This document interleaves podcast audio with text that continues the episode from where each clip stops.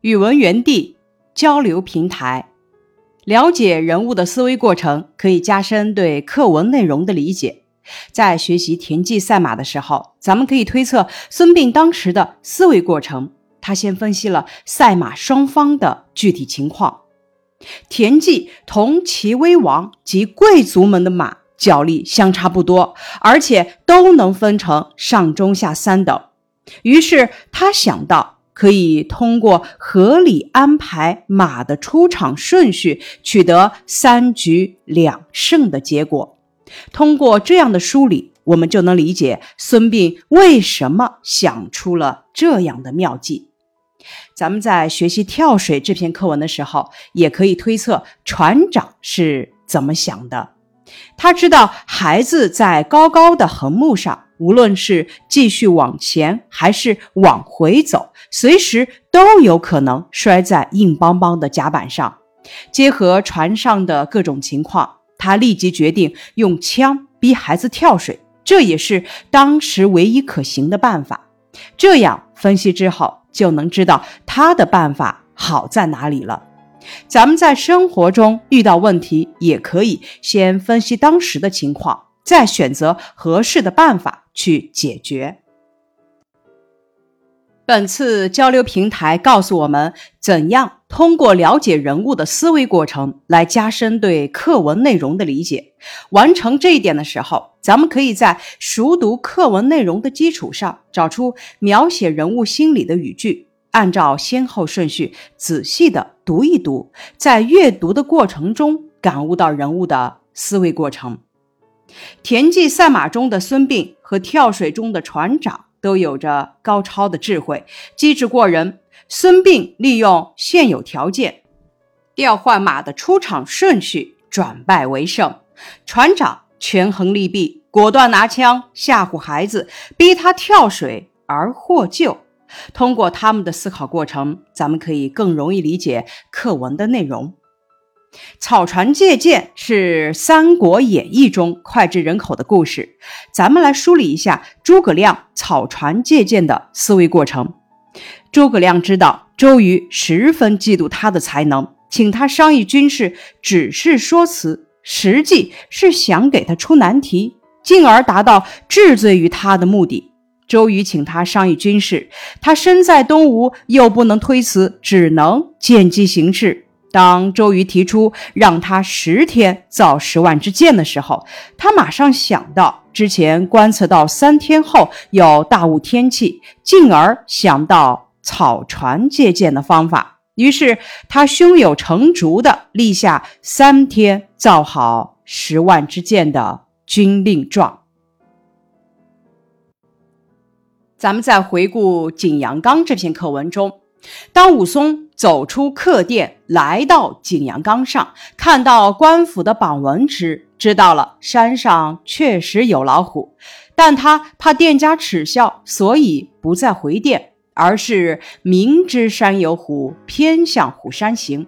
从中，咱们能体会到他倔强勇猛的性格和不畏艰险的品质。在《自相矛盾》这篇课文中，咱们可以想一想。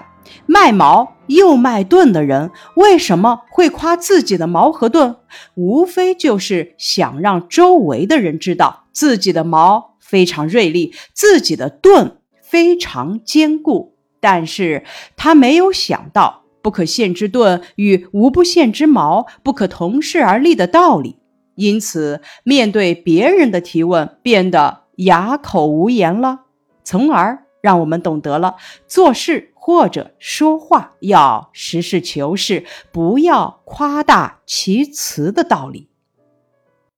咱们再回顾“青山处处埋忠骨”这一课中，毛主席对毛岸英的遗骨是否归葬的思维过程。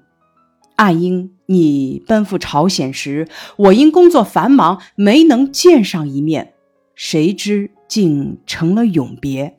把遗骨运回来吧，活着没能相见，就见见遗骨吧。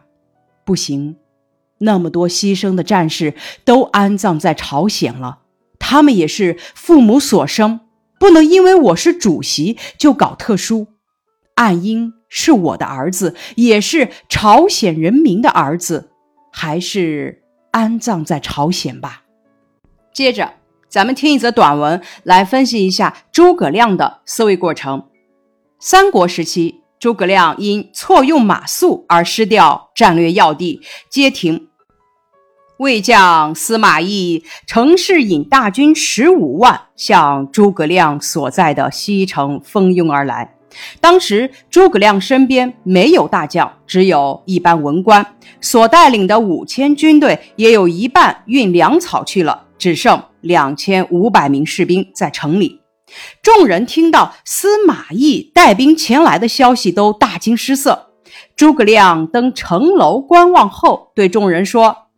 大家不要惊慌，我略用计策，便可叫司马懿退兵。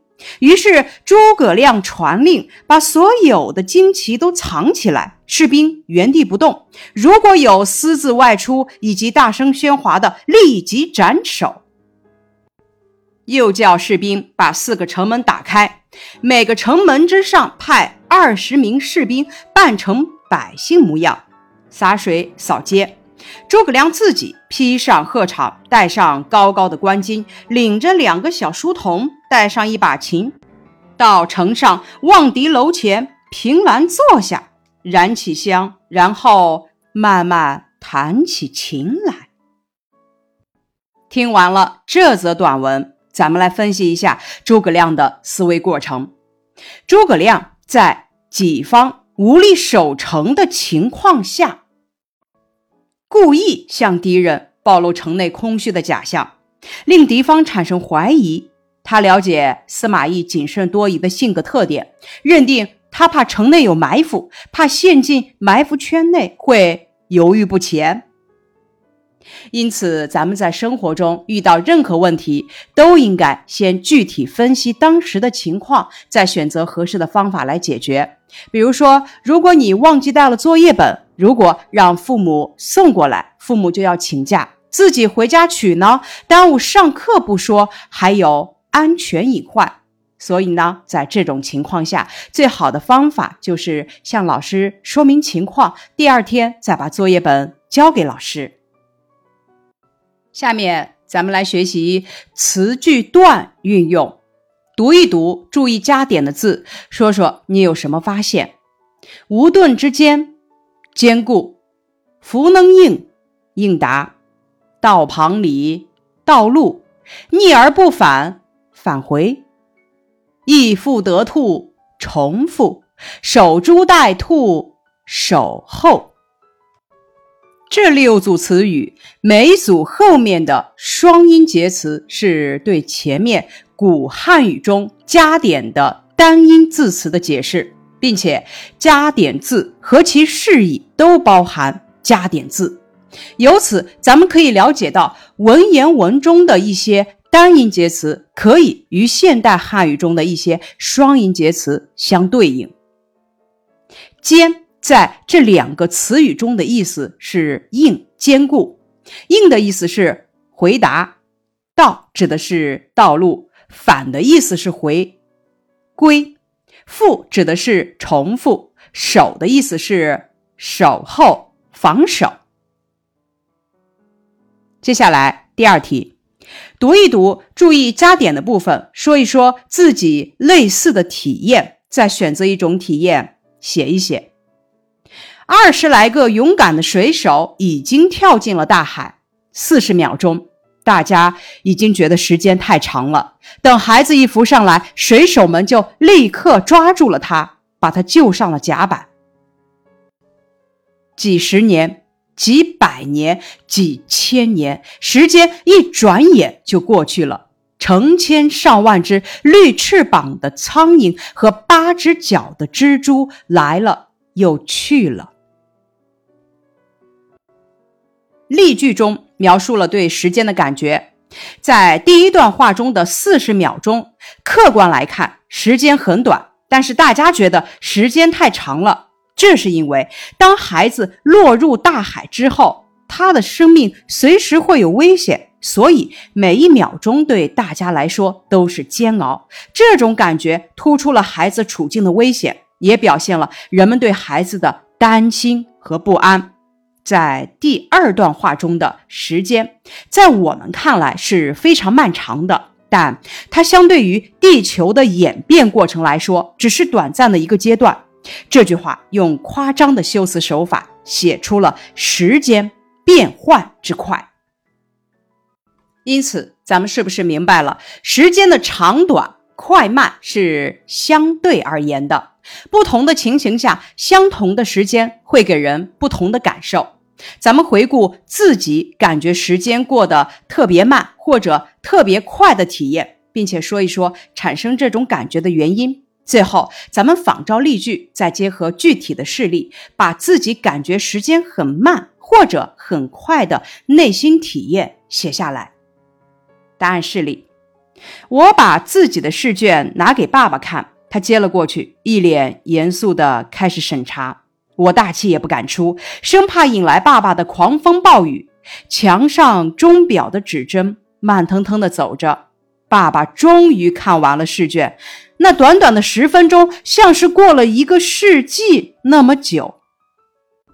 答案是里，手术室门上面的红灯刚亮了几分钟，在手术室门外郊外等待着的母亲就一刻也坐不住了。他低头看看手表，怀疑手表是不是坏掉了。分针怎么走得这么慢？他不停地看着表，明明感觉女儿进手术室有一个世纪那么长了，怎么还不出来啊？示例：转眼间我已经十二岁了。妈妈讲起我小时候的事，仿佛就发生在昨天。拓展小练笔。请大家仿写一个例句，学会把短时间写长，或者把长时间写短。答案示例：几年的日子眨眼而过，昨天我仿佛刚踏入校园，带着未知的忐忑和期待；今天我却已经五年级了，有了知识的积累和沉淀。咱们看语文教材的九十一和九十二面。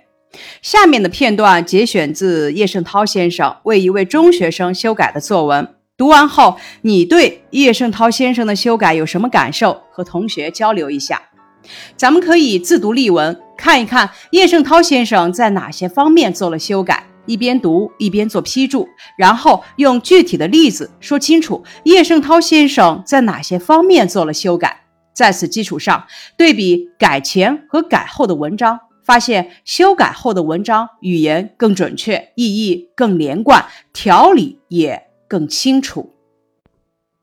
叶圣涛老先生对一张画像这篇作文做了仔细的推敲修改，他主要是从以下六个方面进行修改的：一，把用词不准确的地方改准确，比如书皮改为课本的包书纸。二，把不通顺的句子改通顺，比如说完走回讲台前，就又泰然自若的讲起课来，改为说完就走上讲台，又讲起课来。三，把长句断成短句，比如那站在。门口手里拿着大三角板和大圆规的王老师就是我们的新班主任。改为我们的新班主任王老师站在教室门前，手里拿着大三角板和大圆规。三，删去重复啰嗦的词句，比如不瞒你说，我上课的小癖好就是爱涂涂抹抹、染染画画的。差不多教过我们的老师都在我的本子上留了影了，改为不瞒你说，我上课的时候就是爱涂涂抹抹画点什么，教过我们的老师差不多都在我的本子上留了影。五，增添一些词句，使表达的意思更清楚、更完整，比如。上课了，他挺直了腰板，望了望大家，改为上课铃一响，他走进教室，挺直腰板，望了望大家。六，改正错别字和使用不当的标点符号，比如像开玩笑似的说改为像开玩似的说，两个像大家要注意一下。心就像刚上岸的鱼，扑腾扑腾一个劲儿的跳，改为心就像刚上岸的鱼，扑腾扑腾一个劲儿的跳。下面咱们开始学习教材中的日积月累部分。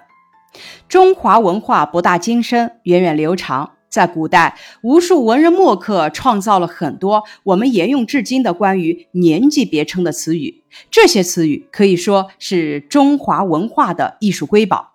教材中所列举的内容就是各个年龄段的别称。豆蔻年华指女子十三四岁的年纪。豆蔻年华出自唐代杜牧《赠别诗》：“娉娉袅袅十三余。”豆蔻梢头二月初，后来称女子十三四岁的年纪为豆蔻年华。及笄，笄指的是古代束发用的簪子。在古时，女子年满十五岁，把头发编起来，戴上簪子，因此及笄指女子年满十五岁。弱冠。古代男子年至二十，便要在宗庙中行加冠的礼数。冠礼由父亲主持，并由指定的贵宾为行冠礼的青年加冠三次，分别代表拥有治人、为国效力、参加祭祀的权利。加冠后，由贵宾向冠者宣读祝词，并赐上一个与俊士德行相当的美字，希望他成为受人尊敬的贵族。因此，弱冠就是古代男子二十岁行冠礼，即戴上表示已经成人的帽子，已是成年。因为还没达到壮年，所以叫做弱冠。而立出自《论语·为政》。三十而立，指年至三十学有成就。后来就用而立，指人三十岁。一个人到了三十岁，应该是人格自立、学识自立、事业自立的年龄。现在成了一个人三十岁的代称，用于男性。不惑出自《论语·为政》。四十而不惑，指年至四十能明辨是非而不受迷惑，遇到事情能够明辨不疑，以此作为四十岁的代称，通常是指中年人的年纪。意思是人到中年，经历了很多事，也想通了很多事，不会像青年那样困惑了。花甲。用干支纪年错综搭配，六十年周而复始，故称六十岁为花甲之年。在旧的时候，用天干和地支相互配合作为纪年，六十年为一花甲，亦称一个甲子花，形容干支名号错综参差，指六十岁。古稀出自唐代杜甫《曲江诗》：“人生七十古来稀。”稀指少，指人到七十岁的时候。七宜出自《礼记·曲礼》：“百年曰七宜，指百岁高龄的人需要颐养。期指期望、指望；颐指赡养。用七宜指人一百岁。下面是一则拓展，选自《论语》第二章《为政篇》。子曰：“吾十有五而志于学，三十而立，四十而不惑，五十而知天命，六十而耳顺，七十而从心所欲，不逾矩。”以上是语文园地六的学习内容，感谢你的收听。